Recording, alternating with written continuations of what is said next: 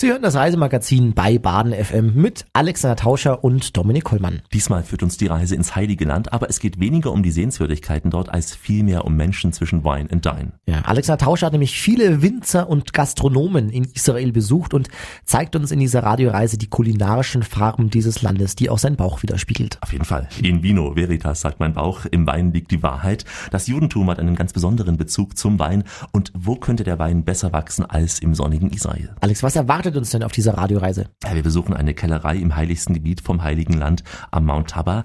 Ich werde Ihnen Israels ersten privaten Winzer vorstellen.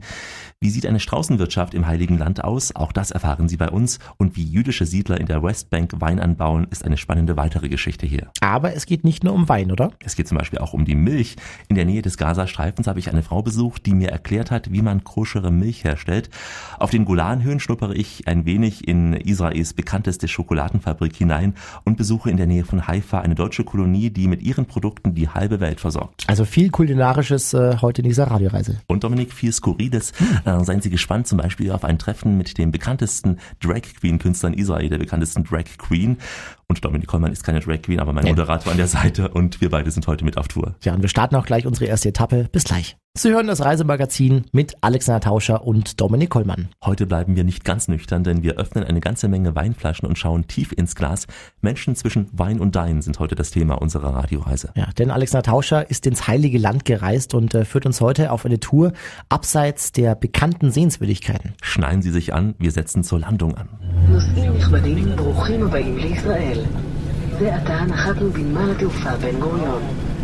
שלום ולהתראות. Ladies and gentlemen, welcome to Israel. We have just landed at the Ben Gurion International Airport. Sehr geehrte Fluggäste, willkommen in Israel. Wir sind soeben auf dem Ben Gurion Flughafen gelandet. Willkommen in Israel heißt es auch von mir auf zu einer Tour in die Weinberge dieses schönen Landes. Denn Alexander Tauscher geht heute wieder mal einem seiner Lieblingshobbys nach, nämlich Essen und Trinken. Ja, genau so ist es. Und das gleich an einem der heiligsten Orte im Heiligen Land am Berg Tabor. Nach biblischer Darstellung erschien Jesus hier mit seinen Jüngern. Am Fuße aber dieses heiligen Berges wurde im Jahr 1999 eine Kellerei gegründet, durch die mich Reit Elat führt, auch gern Touristen. Es begann damals mit 40.000 10.000 Flaschen im Jahr, inzwischen sind es eine halbe Million. It started with 20,000 bottles. And now it's uh, produced uh, approximately uh, 1 million bottles a year. Now uh, the winery is owned by a Coca-Cola company. Eine Million Flaschen im Jahr. Inzwischen hat ein großer Cola-Konzern die Kellerei übernommen. Globalisierung macht eben auch vor dem Heiligen Land keinen Halt. So etwas steht Jonathan Tischby sicher erstmal nicht bevor. Sein Vater Golan kann sehr stolz darauf sein, dass er Israels erste private Weinkellerei besitzt. Before it, there were a few cooperative coop wineries. Uh, Davor gab es nur ein paar Kooperativen, die Wein hergestellt haben. Uh, Wir mussten also all das lernen, wie man professionell Weinbau betreibt. Ich begann in Italien zu lernen, in der Region Udine Treviso. Von dort kommt das ganze Know-how her. Ich war auch mehrfach in Deutschland gewesen, um mir die Gerätschaften zu besorgen. Die Pumpe ist zum Beispiel aus Deutschland, die Weinpresse ist auch made in Germany. Ich musste vieles lernen, wie man eine Firma organisiert und wie man die Kellerei baut. How to make wine, I didn't uh, know. I must to study how to organize the company, how to build the winery. Inzwischen ist seine Weinstube zu einem richtig beliebten Ausflugslokal geworden. Sie liegt südlich von Haifa direkt an der Schnellstraße nach Tel Aviv. Und wie in Deutschland, so sitzt man auch hier oft an heißen Tagen unter schattigen Bäumen. Sohn Jonathan Tischby hat inzwischen die Geschäfte übernommen von ihm und er selbst studierte in Neuseeland Weinbau. Uh, Nun, wir produzieren eine Million Flaschen pro Jahr. Die Sorten beginnen von French Colombard über Emerald Riesling und Chenin Blanc, Sauvignon Blanc, Chardonnay, Cabernet Sauvignon, Merlot, Pinot Noir, Shiraz und so weiter und so weiter. 20 Prozent gehen in den Export, davon am meisten in die USA. Wissen Sie, Weinbau in Israel ist sehr gut möglich wegen dieses optimalen mediterranen Klimas und dennoch ist die israelische Weinszene in der Welt nahezu unbekannt.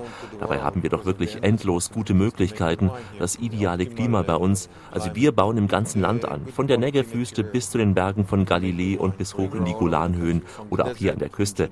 Der beste Wein entsteht in der Wüste, weil dort nämlich die Nächte kalt und die Tage heiß sind. Ja, Alex, wenn das Klima äh, und alles so gut in Israel ist, äh, warum gibt es dann erst seit kurzem dort Wein? Naja, die ersten privaten Weinkeller sind noch nicht so alt, aber der Weinbau selbst lässt sich bis in die biblischen Zeiten zurückverfolgen. Die Geschichte vom Weinbau im heutigen Israel reicht ins Palästina bis in die Antike zurück und selbst unter der muslimischen Herrschaft wurde Wein produziert. Der moderne israelische Weinbau, das sagte mir auch Golan Tishbi, wurde maßgeblich von Baron Edmond James de Rothschild beeinflusst, war damals ein ehemaliger Mitbesitzer eines berühmten Weingutes in der Region Bordeaux in Frankreich. Inzwischen gibt es in Israel etwa 100 private Weingüter, so zum Beispiel auch Hans Sternbach. Sein Weingut liegt zwischen Jerusalem und Tel Aviv an einem sehr historischen Ort, denn von seiner Gästeterrasse aus zeigt er auf die Landschaft. Auf der bewaldeten Schulter liegt die Janaba-Ruine, nach der der Weinberg genannt ist. Wenn man hinuntersteigt zu uns zu von der Janaba-Ruine, kommt man ins Chachliltal, nach dem der zweite Wein genannt wird. Wenn man mit dem Chachliltal nach links geht, wo das äh, Tal zwischen den Hügeln verschwindet, sieht man den grünen Fleck. Das ist der Zipfel unseres Weinbergs. Janaba-Ruine hat eine historische Bedeutung. Es ist die untere Janaba-Ruine. Es gibt auch eine obere Janaba-Ruine. Und zwischen diesen zwei Janaba-Ruinen wurde im Jahr 634 eine sehr wichtige Schlacht zwischen den Arabern und den Byzantinern gekämpft, bekannt als die Ajnaden-Schlacht, der die Araber äh, einen großen Sieg hatten und am nächsten Tag im Zentrum des Landes waren. Israel ist übrigens Hauptlieferant für koscheren Wein weltweit. Alex, wie wird denn ein Wein äh, zum Koscher? Also da gibt's ein paar wichtige Regeln. Die Trauben werden erst ab dem vierten Jahr geerntet. Die Erntegeräte werden unter Aufsicht eines Rabbiners gesäubert und ein kleiner Teil dieses Weins muss verschenkt werden. Noch produziert Hans Sternbach keinen koscheren Wein. Auch seine Straußenwirtschaft ist nicht koscher, weil sie samstags geöffnet hat.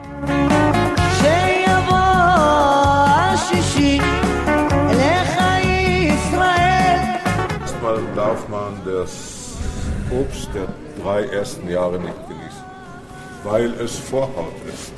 So sagt die Bibelkirche. Also Winzer, die großen Wein machen und, äh, oder an Kellereien liefern, die großen Wein machen, da kommt der Überseher der Kellerei und achtet darauf, dass dieses Obst, wenn es unreif ist, abgemacht wird. Und keine Angst besteht, dass jemand es doch verkaufen wird. Dann gibt es eine Regel, man darf im Weinberg zwischen den Reihen der Weinstämme keine Tomaten oder Wassermelonen bauen. Dann äh, gibt es Regeln, wo man den Rand des Weinbergs nicht erntet.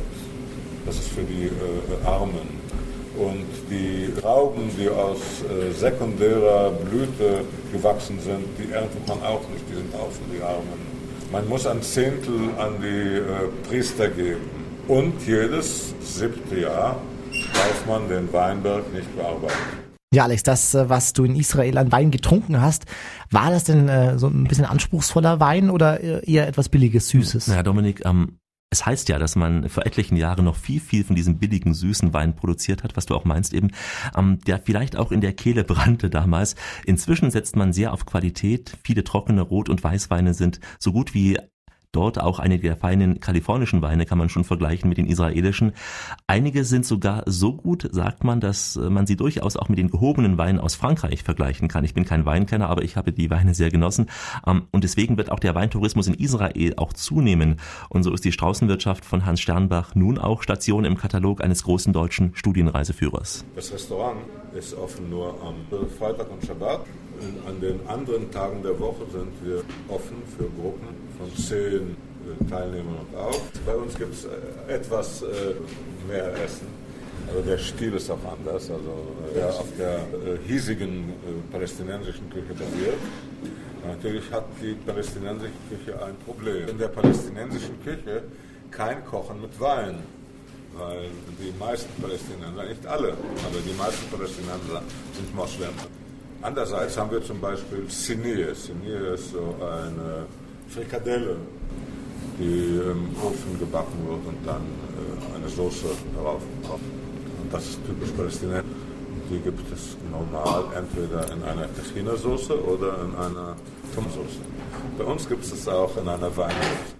Vor allem Israelis kommen in diese Straußenwirtschaft am Freitag und am Samstag und feiern dort dann oft recht ausgelassen den Schabbat.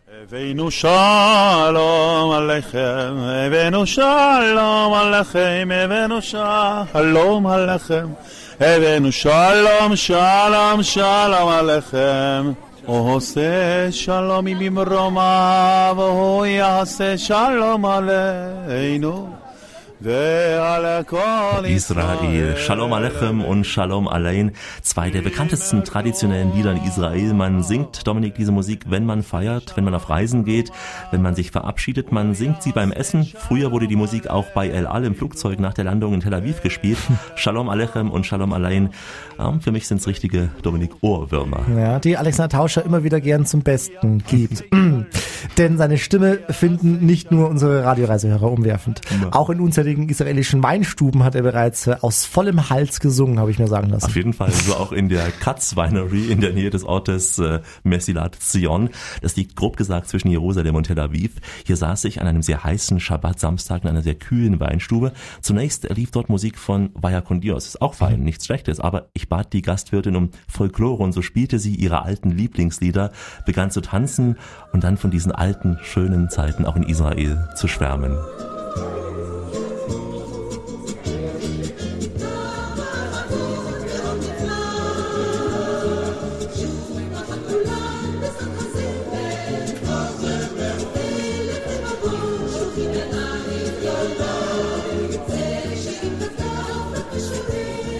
Hört sich auch so ein bisschen nach Vaya Contiers an, oder? Ja, ein vielleicht so Probeaufnahmen von Vaya Contiers. Aber das ist ganz alte Musik. Also sie sagte mir auch, das hören die jungen Leute nicht unbedingt, mhm. aber Touristen. Und sie hat sich so gefreut, dass und ich dann diese Musik auch, hören ja. wollte. Auf jeden Fall. Doch im Mittelpunkt dieses Besuchs in der Weinstube stand nicht die eben besungene Musik, sondern der Mann von der Frau, nämlich Josche Katz. Er war Lehrer in der bekanntesten Hebrew University von Jerusalem. Später arbeitete er als Production Manager in einem Institut, das sich mit weiblichen Hormonen beschäftigt. Er leitete dann das in Israel größte Laboratorium für sogenannte In-vitro-Vertikalisation, was man alles lernt in Israel. Klingt sehr schwierig. Es geht um die künstliche Befruchtung. Und ja, so hat Josche Katz im Prinzip viele, viele Kinder produziert. Einen sehr gut bezahlten Job mit vielen Auslandsreisen hängte er im Jahr 2000 an die Nagel. Mit Blick auf das spätere Rentnerdasein wollte er etwas anderes machen. Ein guter Freund von ihm, der bereits Winzer war, gab ihn Ausschlag. Er sagt, warum machst du nicht Wein? Ich habe studiert bei dir Chemie und so weiter. Ich gesagt, jetzt hat er mir gebracht 70 Kilo und nach den 200 Kilo habe ich gesehen, es kommt daraus gut. Habe ich gesagt, warum nicht einen halben Ton? Langsam, langsam. Und ich habe genommen ein Zimmer von meiner Tochter, die große Tochter ist gegangen nach der Universität, studiert in einem anderen Staat. Habe ich ihr Zimmer gemacht für die Fässer. Es begann also bei Josche Katz mit dem kleinen Zimmer in Jerusalem, in dem er die Weinfässer lagerte. Inzwischen betreibt er eine stattliche Weinkellerei, ein recht großes Gelände, auch eine kleine Schankwirtschaft. Ich habe da zum Schabbat Radfahrer gesehen, die bei ihm anhielten, ein Glas tranken und dann weiterfuhren vergnügt. Alex, aber nicht nur Wein kann koscher sein, auch Milch kann es. Äh, hast du mir zumindest gesagt. Wie mhm. funktioniert das? Ja, habe ich auch nicht gewusst davor. Das hat mir die Milchbäuerin Alisa Zwitenne erklärt. Äh, sie wohnt in der Gemeinde Avigdor, etwa 20 Kilometer vor Aschkelon, also nicht ganz so weit mehr vom Gazastreifen entfernt. Sie und ihr Mann betreiben eine Milchzuchtanlage und die liefert koschere Milch. Wir wissen, dass in Israel gibt es sehr orthodoxen. Und dann darf man nicht, der Schabbat, darf man nicht Milch und die Kühe. Die Juden darf man nicht. Da muss ein, äh, nicht ein Jude sein. Da haben wir einen Thailander. Er äh, milcht die Kühe und das wird fotografiert. Das ist, das arbeitet die ganze Zeit, das Foto. Automatisch geht nach der Milcherei, nach der großen Milcherei. Und die Rabbiner, die sitzen dort und gucken. Und die gucken, die gucken die ganze Zeit, gucken die ganze Zeit, was passiert. Wir sind extra koscher. Es gibt Chalak koscher. Chalak, das ist gerade, זה יותר מכשר רגיל. das ist mehr dann äh, gewöhnliche Koscher. Und wir machen Milch Mehadrin. Mehadrin, das ist nicht mit den Mützen, so mit das, äh, was haben die Pelz? Die gucken, wer milkt und was für eine Stunde man nimmt die Milch weg. Wir bekommen äh, zwischen 1500 und 1700 Shekel pro Monat mehr. Dann die, die nicht das fotografieren. Ungefähr 1 zu 5 ist der Kurs, Dominik. Also eine Webcam überwacht äh, rund um die Uhr, ob die Regeln für das koschere Melken eingehalten werden. Man müsste eben Rabbiner sein, der sitzt den ganzen Tag vor so einem Videogerät. Früher wurde dieser Kuhstall auf einer Videokassette aufgezeichnet. Diese Kassette musste dann immer an den Rabbiner geschickt werden. Heute geht es direkt per Internet, also Livestream. Und wie das früher war, als es noch keine Technik gab, also keine Videotechnik, das konnte mir Alisa auch nicht sagen. Wine and Dine heißt unsere heutige Radioreise durch das Heilige Land. Vom koscheren Wein und der koscheren Milch Milch geht es jetzt zum koscheren Essen, das äh, Herr Tauscher auch geköstigt hat. Auf jeden Fall, ich bin ja auch koscher. Und deswegen gibt es auch ein paar strenge Regeln, die jüdischen Speisegesetze. Sie werden Kashrut genannt. Und nach diesen Vorschriften werden Lebensmittel in solche eingeteilt, die für den Verzehr erlaubt sind, also koscher sind, und Lebensmittel, die für den Verzehr nicht erlaubt sind. Die jüdischen Speisegesetze haben ihr Fundament in der Tora, den fünf Büchern Moses. Sie wurden später auch zu einer der Säulen der Halacha, der jüdischen Religionsgesetze weiterentwickelt. Und da gibt es zum Beispiel diese Regeln. Zum Beispiel, es muss zwischen erlaubten und nicht erlaubten Tieren unterschieden werden. Es wird getrennt zwischen Fleisch und Milch. Dafür darf auch nicht dasselbe Besteck oder auch Geschirr verwendet werden. Da gibt es sogar ganz strenge, die hierfür auch zwei Geschirrspüler verwenden, habe ich mir sagen lassen. Und es ist verboten, Blut in irgendeiner Form zu trinken. Naja, macht man auch nicht. Mhm. Und das bevor verfolgen dann auch alle Juden ganz streng, oder? Na, nein. Denn heute gehen die Juden sehr unterschiedlich mit dieser Kashrut um. Es gibt die strenggläubigen, also orthodoxe Juden, die diese Vorschriften sehr strikt einhalten und auch sogenannte säkulare Juden, die das überhaupt nicht mehr beachten. Oren Yeshoralmi, nein, Oren Yerushalmi heißt er. Er befolgt es auf jeden Fall, diese strengen Regeln, denn er ist Chefkoch im Restaurant La Scala in Jerusalem.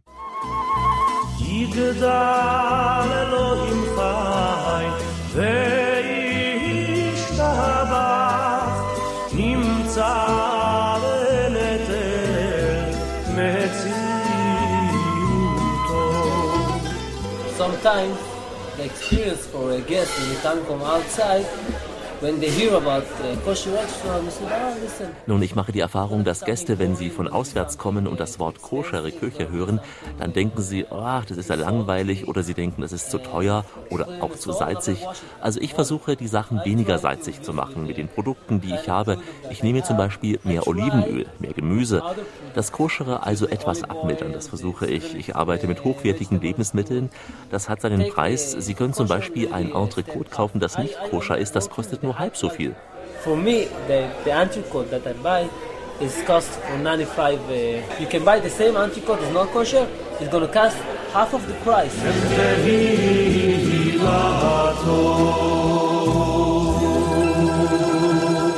Eine Frage hätte ich da noch, Alex. Mhm. Was macht denn für dich den Reiz an der israelischen Küche aus? Es ist für mich ähm, diese besondere Mischung, Dominik, diese vielen Einflüsse aus der arabischen, der europäischen, der russischen Welt und im Speziellen auch die Vorspeisen. Ähm, das sind diese kleinen Teller mit den leckeren Salaten, mit diesen kleinen gehackten Tomaten, den gedünsteten Auberginen, die mag ich ganz sehr. Auch Hummus, also dieser Sesambrei, süße Möhrenstücke, eingelegte Tomaten.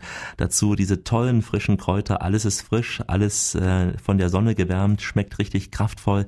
Und äh, natürlich darf Falafel nicht fehlen. Richtig gute Falafel ist äh, man zum Beispiel in Nazareth oder auch in der Altstadt von Jerusalem, habe ich schon oft probiert, im arabischen Viertel da vor allem. Ja, es ist Dominik diese gute Küche des Mittleren Ostens und jeder Koch bringt seine Einflüsse mit, so auch Oren Yerushalmi. The Israeli, the Middle East, that's where, where I coming from, you know, that's, that's the taste I know. I just take it, you know, from when I growing up. Israel, der Nahe Osten, das ist meine Heimat. Diesen Geschmack, den kenne ich. Ich nehme die Einflüsse mit von da, wo ich geboren bin.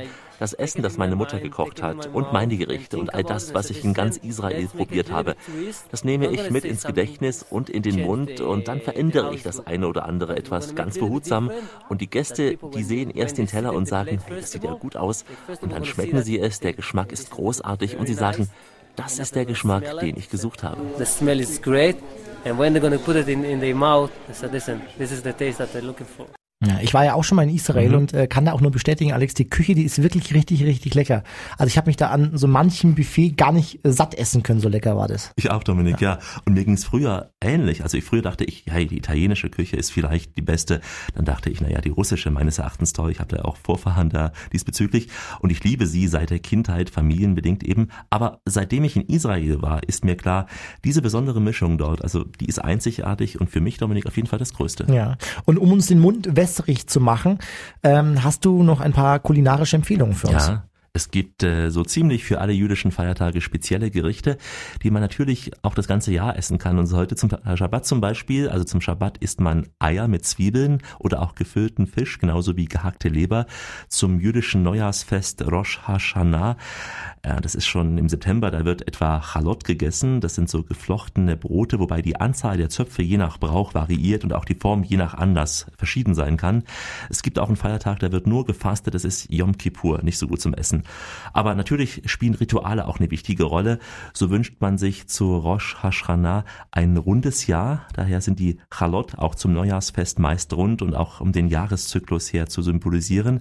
Und Dominik, man wünscht sich ein süßes Jahr, weshalb in einigen Rezepten auch in diesem Fall Zutaten wie Honig und Rosinen auftauchen. Man wünscht sich das auch per Karte ein sonniges und auch süßes Jahr.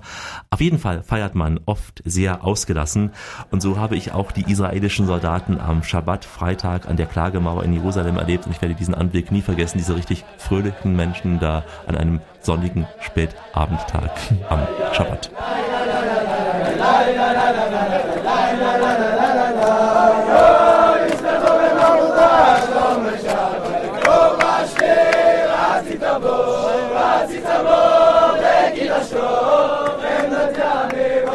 Hört sich nach Feierlaune an. Ja, das ist ein Lied, was wohl heißt, äh, das Ende des Tages wird kommen. Das waren, ja, Dominik, richtig äh, junge israelische Soldaten, die gerade eine sehr schwierige Spezialausbildung absolviert haben und bestanden haben. Mit einem sehr fröhlichen Tanz am Schabbat an der Klagemauer in Jerusalem. Und äh, ja, mit dieser Musik im Hintergrund, da geht die erste Etappe unserer heutigen Radioreise langsam zu Ende, aber wir hören im Hintergrund immer noch Musik ja. vom Schabbat in Jerusalem. Menschen zwischen Dein und Wein ist heute das Thema unserer Tour. Alexander Tauscher ist durch das Heilige Land gereist und hat viele, viele interessante Geschichten eingesammelt. Heute rund ums Essen und äh, ja, vor allem auch Trinken. Und Im ersten Teil ging es eben um Wein und Essen. Im zweiten Teil stehen die Menschen noch stärker im Mittelpunkt. Ich führe sie in einen kleinen Weinkeller in einer jüdischen Siedlung im sogenannten Westjordanland und treffe dort die erste Siedlerin dort, die sich vor Dutzenden Jahren niedergelassen hat. Allein das ist schon eine spannende Geschichte. Und äh, wohin geht die Reise dann noch? Es geht auf die Golanhöhen zu einer ganz besonderen Schokoladenfabrik. Auf den Golanhöhen sind wir schon fast an der syrischen Grenze. An den Felsgrotten von Rosh Hanikra sind wir direkt an der Trennlinie zum Libanon. Auch dort gibt es spannende Geschichten, genauso wie aus der Stadt der Araber aus Akko. Ja, und ganz am Ende habe ich noch ein Rendezvous mit der bekanntesten Drag Queen in Israel, wenn das kein Programm für jedermann ist. Dominik. Alexander Tauscher und Dominik Kollmann sind ihre Begleiter auf dieser Tour und wir sind gleich zurück. Willkommen zurück im Reisemagazin mit Alexander Tauscher und Dominik Kollmann. Willkommen auf einer kulinarischen Tour durch Israel. Willkommen zu Geschichten rund um Essen und Trinken und äh, Alexander Tauschers Bauch. Und willkommen zu Wein in Dein im Heiligen Land. Ja, im ersten Teil unserer Radioreise hat ja Alexander Tauscher schon ein paar ganz unterschiedliche Winzer in verschiedenen Regionen von Israel vorgestellt. Jetzt geht es in eine ganz spannende Ecke, nämlich äh, in der man Weinbau wohl gar nicht vermutet. Mhm. Es geht in die jüdischen Siedlungsgebiete der Westbank. Manche sagen auch Palästinensergebiete, andere sprechen vom besetzten Gebiet. Das soll jetzt aber nicht unser Thema sein. Es geht in das Dorf Anatot vor den Mauern von Jerusalem. Dort betreibt Arnon Eres einen sehr kleinen Weinkeller. Das Land heißt hier Benjamin Area und äh, bei einem Glas Wein am Abend wird sicher öfter mal Haba Nagila gesungen.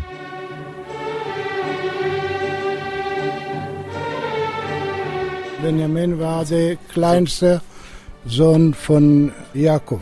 Und wenn das Land ist geteilt zwischen den Sohn von Jakob, Benjamin war hier. Das war der von Benjamin. Das ist ein Weinery. Mein Freund wohnt hier. Das ist der Haus. Es ist ein äh, Nachbarhut von Leuten, das sind von Jerusalem und arbeiten in Jerusalem sowie Rivka Helfgott, eine inzwischen pensionierte Lehrerin. Sie hat jahrzehntelang in Jerusalem gearbeitet. Irgendwann zog es sie aus der Stadt hierher in die Natur. We live here from uh, 1982. Uh, we were the first to settle here. We came from Jerusalem. Wir leben seit 1982 hier. Wir waren die ersten Siedler. Wir kamen aus Jerusalem, hatten dort unser Haus im Zentrum der Stadt in der Jaffa-Straße. Unsere kleinen Kinder, die fanden dort keine Freunde und so suchten wir eine neue Wohngegend, wo es vielleicht auch kleine Kinder geben könnte. Mit einer Gruppe von Freunden, da zogen wir dann hierher. Hier war damals nur Wüste, es gab kein Wasser, keine Beleuchtung. Zuerst brachte uns die Armee damals Wasser. Nichtsdestotrotz, wir kamen hierher, aber nicht mit irgendeiner politischen Motivation hierher. Nein, es war unsere persönliche Entscheidung.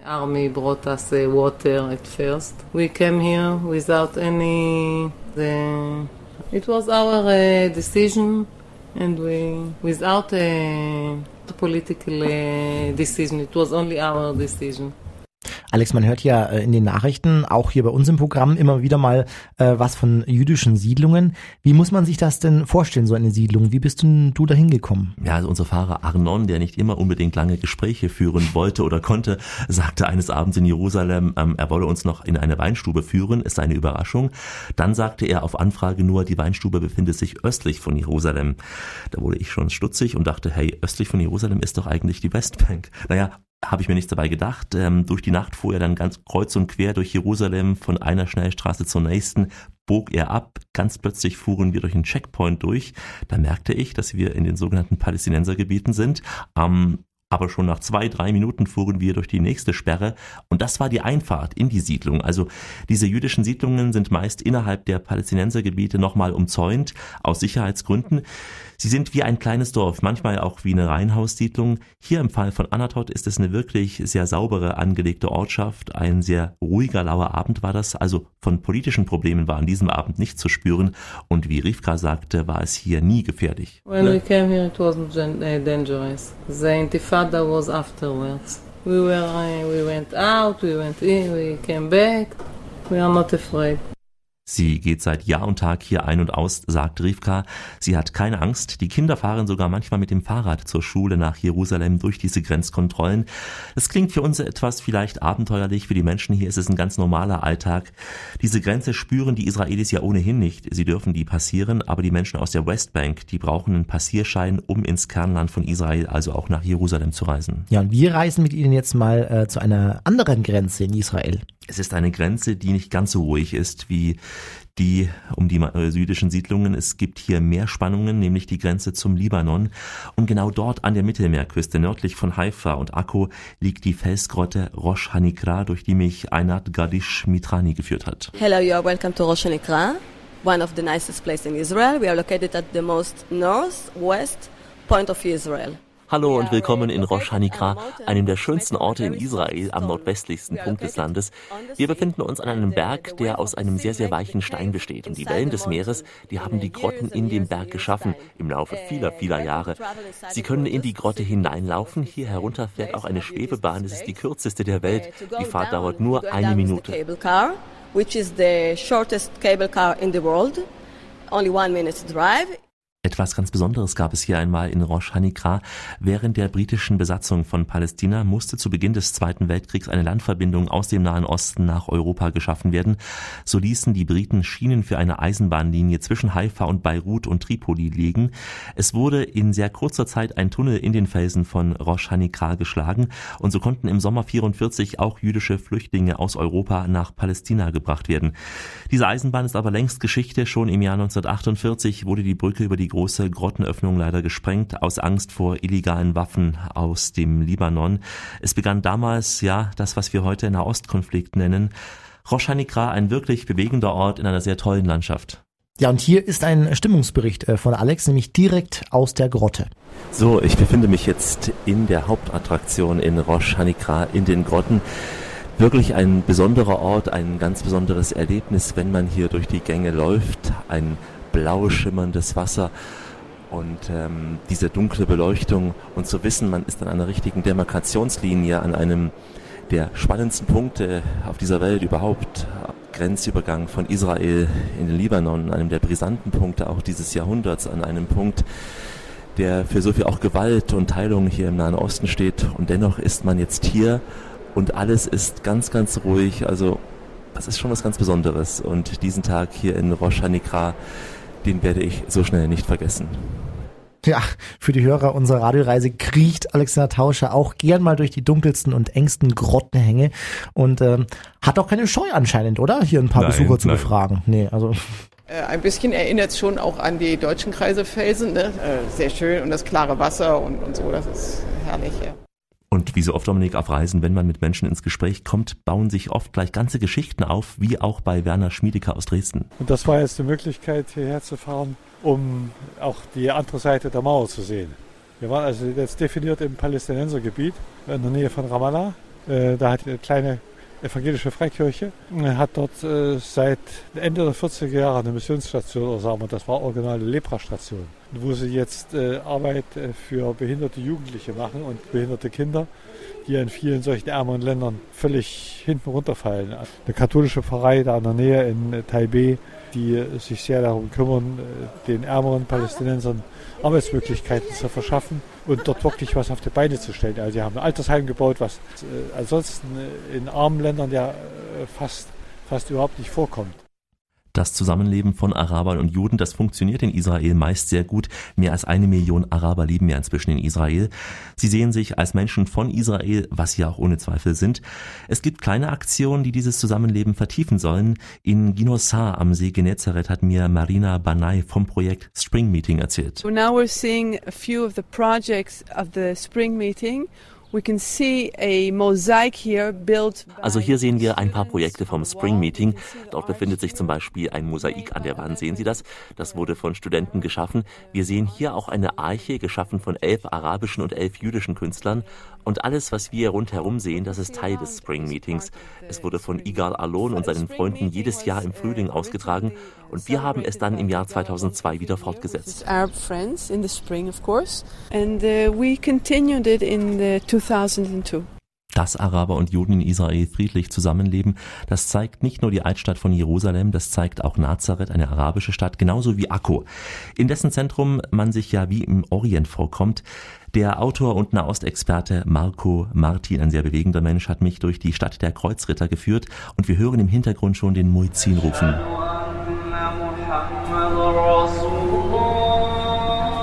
Akko ist äh, besonders deshalb faszinierend, weil es ist die Kreuzritterburg in einer Küstenlandschaft, die reich an Kreuzritterburgen, die, die am besten erhalten ist, während die anderen malerische Ruinen sind und viele Teile von denen ja, restauriert worden sind, ist hier eigentlich das meiste authentisch erhalten und es gibt einen, einen, wirklich einen guten Eindruck von dieser Wucht, mit der die Kreuzritter damals im 12. Jahrhundert hier eingefallen sind, und zwar vom heutigen Syrien über Libanon bis äh, äh, ins heutige Israel zur sogenannten Befreiung Jerusalems, ehe dann Sultan Saladin gegen Richard Löwenherz gewonnen hatte.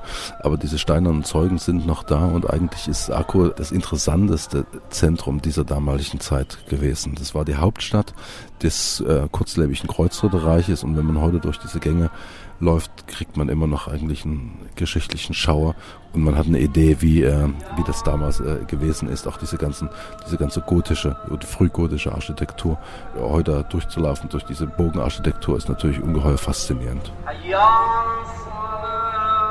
Wer durch die Altstadt von Akko läuft, der hat das Gefühl, um ein paar Jahrzehnte, vielleicht sogar um ein paar Jahrhunderte zurückversetzt zu werden. Da fährt ein Pferdegespann vorbei, da wird der Granatapfelsaft noch frisch gepresst, da sitzt man bei der Wasserpfeife im Park Café. Erika Gahl vom Tourismusamt der Stadt.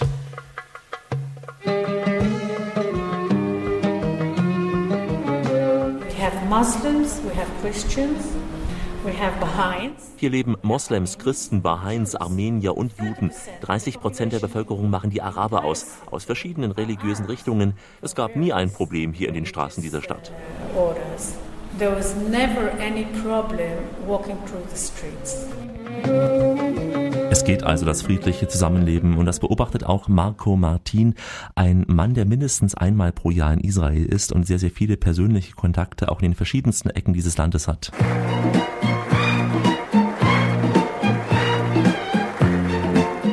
toll. Man denkt immer, es ist eine arabische Stadt, aber gleichzeitig weht von den äh, Gebäuden äh, der Davidstern. Aber Araber und, und Israelis leben da friedlich miteinander, ob immer, äh, ja, oder man kann sagen nebeneinander, aber wenn man sich die blutige Geschichte des Nahen Ostens anschaut, ist nebeneinander schon gar nicht mal so schlecht. Wenn es auch Attentate gegeben hat in Haifa, es sind zum Beispiel auch äh, israelische Araber umgekommen. Das heißt, diese ganze äh, Rhetorik, man möchte Palästina befreien, ist eigentlich nur ein terroristischer Vorwand. Denn wenn es diesen Leuten wirklich darum geht, würden sie wenigstens ihre arabischen Mitbrüder schützen. Aber der Hass gilt Israel und egal, ob dann israelische Juden oder israelische Araber getroffen werden, sie, sie sind beide der Feind. Und aus diesem Grund kann man schon eine klare Linie ziehen zwischen denen, die eine friedliche Koexistenz leben, wie hier innerhalb Israels, und den terroristischen Gruppen wie Hezbollah und Hamas, die das ablehnen. Ja, ein weites Feld, über das man sehr lange reden könnte, nicht an dieser Stelle hier. Bleiben wir bei den Menschen, die nur friedliche Absichten haben, die zwar ein wenig missionieren, aber doch viel Gutes für Israel tun wollen. Im Kibbutz von Bet El, das liegt zwischen Haifa und Tel Aviv, hat sich eine deutsche Kolonie niedergelassen. Sie wurde im Jahr 1963 von Emma Berger gegründet. Es ist eine zionistische Bewegung mit dem Ziel, wie es heißt, sich Israel anzuschließen. Rund 700 Menschen arbeiten hier. Sie produzieren unter anderem Marmelade für die Siedler auf den Golanhöhen, die ihre Agrarflächen verloren hatten. Und sie produzieren noch etwas, was in Israel leider sehr wichtig ist. Walter Fehlhauer erklärt es. Den anderen Kibbuzim war Bedürfnisindustrie. Wir hatten dann inzwischen Berater von der jüdischen Armee, äh, vom Zivilschutzkommando. Die haben dann zu uns gesagt, seid doch so gut, fangt an auf dem Gebiet äh, des ABC-Schutzes. Ja, da gibt es nichts auf dem israelischen Markt und wir haben keinen Kopf dafür, ihr könnt uns helfen. Und das haben wir dann gemacht. Wir haben also damit begonnen. Die Knesset, das israelische Parlament, hat dann ein, ein, Gesetz beschlossen. Jedes öffentliche Gebäude ist verpflichtet, sich mit diesen Geräten auszurüsten. Haben wir alle Krankenhäuser ausgerüstet. Und solche Rohre, äh, um kontaminierte Luft herzubringen und nachher die, die gefilterte Luft wieder abzuziehen. Dann kam der Golfkrieg, plötzlich ein heißer Markt. Und dann kam die, wir haben tausende von Privatwohnungen, Schutzräume, die Türme, die Asreli-Türme in Tel Aviv, jede hat einen Filter bekommen, das waren bestimmt 100, wenigstens, wenn nicht 200 oder mehr, allein im, im, im Zentrum von Tel Aviv. Wir kamen nicht mehr nach. Die Milchbäuerin Alisa Zwitenne in der Nähe von Ashkelon ist auch eine der Kunden dieser Fabrik. In Sichon Jakob in Bad El, die machen das äh, vor den Bunkers. Und ich habe äh, gekauft für meinen Sohn und für meine Tochter solche Filters. Und die Leute haben es nicht hier. Das geht alles nach Außenland. Aber jetzt ist Pflicht in Israel, das zu kaufen. Ja, die letzte Etappe der heutigen Radioreise wollen wir Ihnen nochmal richtig versüßen. Und da schaffen wir wieder die Brücke zwischen Menschen, Landschaften und dem Kulinarischen. Wir sind in der bekanntesten Schokoladenfabrik Israels auf den geschichtsträchtigen Orten der Golanhöhen, nur noch wenige Meter von der syrischen Grenze im Prinzip entfernt. Ruth Sadeh führt mich durch die süßen Produktionshallen in der Carina Chocolate Fabrik, denn die Besitzerin Carina kam von weit her. Carina uh, originally is from Argentina, Buenos Aires. The daughter of three generations of chocolatiers. This is a hundred of years of chocolate. Carina stammt aus Argentinien, aus Buenos Aires. Sie ist in dritter Generation Chocolatier. 100 Jahre Schokoladengeschichte sind das. Vater und Großvater waren Chocolatier in Buenos Aires. Im Jahr 2002 zog sie nach Israel und hat diese Firma gegründet. Wie Sie sehen, arbeitet sie hier drüben auch. Wir bedienen nur einen ganz, ganz speziellen Markt, einen Premium-Markt. Wir arbeiten zum Beispiel auch mit der Fluggesellschaft El Al zusammen. Wir liefern nur bei bestimmten Bestellungen, meistens zu den jüdischen Communities in die USA, meistens auch zu speziellen Zeiten wie dem Chanukka-Fest, dem Purim-Fest oder auch zu Rosh Hashanah, dem Neujahrsfest. America. Usually it's over very certain times in the year, like uh, Hanukkah and Purim and uh, Rosh Hashanah, which is the, the festival of the first year. Die wohl bekannteste Pralinenform aus der Fabrik, die ich auch als Souvenir gekauft habe, ein Berg mit einer weißen Spitze. Denn es gibt, Dominik, das wissen die wenigsten, in Israel ein Skigebiet im Winter, wenn auch ein sehr kleines. Mhm. Unsere Schokolade ist benannt nach Bergen hier in der Region. Wir haben zum Beispiel eine Praline, die nach dem Berg Hermont benannt wurde. Milchschokolade mit einer argentinischen Füllung da drin. Sie sehen diese weiße Spitze auf der Praline. Der Mount Hermon hat Schnee im Winter und oft eine weiße Kuppe. Das ist hier eine der besten Pralinen. Und hier, hier sehen wir, ja, hier wird gerade eine andere Praline geformt namens Gamla. Das ist ein anderer bekannter Berg auf den Golanhöhen. Gamla. It's another very famous place in the Golan Heights. Ja, vom schneebedeckten Berg ganz im Norden Israels bis in die Wüstengebiete des Südens ging unsere heutige kulinarische Radioreise. Es fehlt noch die Hauptstadt Tel Aviv, Alex, mhm. und genau dort hast du noch drei interessante Menschen getroffen. Aber diesmal, Dominik, keine Auswanderer, diesmal Israelis mit einer ganz unterschiedlichen Lebensweise. Zunächst einmal besuche ich Idanit Eres in ihrer Wohnung in Tel Aviv. Diese junge Mutter hat viele Wände abgetragen, um sich ein großes Wohnzimmer einzurichten, luftig, damit sie auch die heißen Sommer in Tel Aviv gut vertragen kann. Sie hat ein wenig über das tolle und auch sehr teure Leben von Tel Aviv erzählt. All Tel Aviv is very expensive now. My friend here is looking for a flat, three rooms flat, and she's nun, die Altstadt von Tel Aviv ist sehr teuer geworden. Ein Freund von mir sucht gerade eine Dreizimmerwohnung und wird dafür mindestens umgerechnet 1000 Euro zahlen müssen. Wer nur von einem Gehalt lebt, der kann sich das hier gar nicht leisten. Dafür ist das Leben sehr bunt. Viele Restaurants, Geschäfte, Coffeeshops. Dann gibt es am Strand zum Beispiel ein Open-Air-Kino. Es gibt viele Festivals und so weiter und so fort. Ich gehe oft abends in den Park und treffe dort Menschen. Dort passiert immer etwas. Man trifft immer jemanden. Tel Aviv, äh, wir nennen das in Israel die Blase, weil es sich sehr vom Land unterscheidet. It's like a bubble wrapped around it and it's very different from everything around. So bunt wie die Stadt sind auch die Menschen in Tel Aviv. Es gibt hier eine große Schwulenszene, die sich sehr exzessiv gibt, ein Kontrast eher zum konservativen Israel. Und es gibt Menschen aller politischen Überzeugungen, so wie die Freundin von Elanit, sie heißt Hamutal Erato. I go to uh, the occupied territories, to Palestine, against the wall. Ich demonstriere in den besetzten Gebieten gegen die Mauer, die uns trennt. Ich glaube, dass Palästinenser und Israelis die gleichen Rechte haben sollten. Das geht aber nur meines Erachtens in einem gemeinsamen Staat. Ich weiß, dass ich in der Minderheit bin. Ich bekomme oft Ärger. Viele Menschen können mir überhaupt nicht zustimmen. Ich bin eben ein Anarchist. Ich glaube an keine Religion. I'm an anarchist, so I don't believe in religion. Wie gesagt, Tel Aviv ist die Stadt der vielen Kulturen, die Stadt der vielen Meinungen und Widersprüche, eine sehr weltoffene Stadt. Sonst würde hier auch Dominik nicht Israel bekannteste Drag Queen so offen auf der Straße posieren. Drag Queen, das sind äh, Männer, die als Frauen auftreten. Ich traf diese Drag Queen ganz zufällig am Hafen von Jaffa. I have a show on TV and I'm like performing all over Israel. I'm uh, Israel's number one drag queen. My name is Ziona Patriot. Ich habe eine Fernsehshow und ich trete in ganz Israel auf. Ich bin die bekannteste Drag Queen in Israel. Mein Name ist Siona Patriot. Meine Fernsehshow läuft im Musikkanal. Dort tanze ich, dort unterhalte ich mich mit den Gästen und so weiter. Das ist eine, ja, eine Talkshow ist das. Wir singen, machen Witze, haben viel Spaß. Das ist eben sehr schön. Wäre doch auch was für dich, Alex, oder? Auf jeden Fall, ja. of course. Also, aber die ist noch größer als ich, Dominik. Also bei Gelegenheit In Deutschland dann bei, bei Viva dann. Ja, ja. ja. Deutschlands bekannteste Drag Queen. Aber einen besseren Abschluss als äh, mit der Drag Queen dieser Israel-Reise zu beenden, die können wir gar nicht finden, oder? Nein. Alexa Tauscher ist kreuz und quer durch das heilige Land gereist und äh, hat es heute vor allem viele kulinarische Geschichten erzählt. Besten Dank auf jeden Fall schon mal, Alex, für die Recherche. Gerne, Dominik. Und als Dessert noch ein kurzer Ohrwurm, live gesungen in Tel Aviv. Hava, Nagila Hava, Nagila Hava, Nagila Venismecha.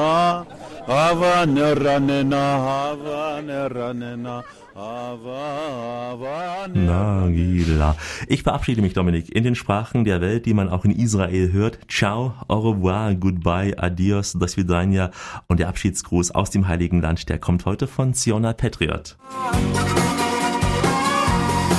They want to say shalom and uh, welcome and bruchim abaim to all of our German listeners. Come to Israel and visit me. Shalom, we want you, we love you. Bruchim abaim. Shalom alechem. Shalom alechem. Und Go Israel, Dominik. Das ist das Motto. Und so heißt auch die Internetseite, auf der Sie viel, viel mehr über unsere heutige Radioreise erfahren können, goisrael.de. Ja, und auch wir haben eine Internetseite, die wir Ihnen sehr gerne ans Herz legen. www.radioreise.de www.radioreise.de Dort können Sie diese Sendung noch einmal nachhören. Dort finden Sie auch Fotos zu den beiden Stimmen in Ihrem Reiseohr heute. Ja, das sind Alexander Tauscher und Dominik Kollmann.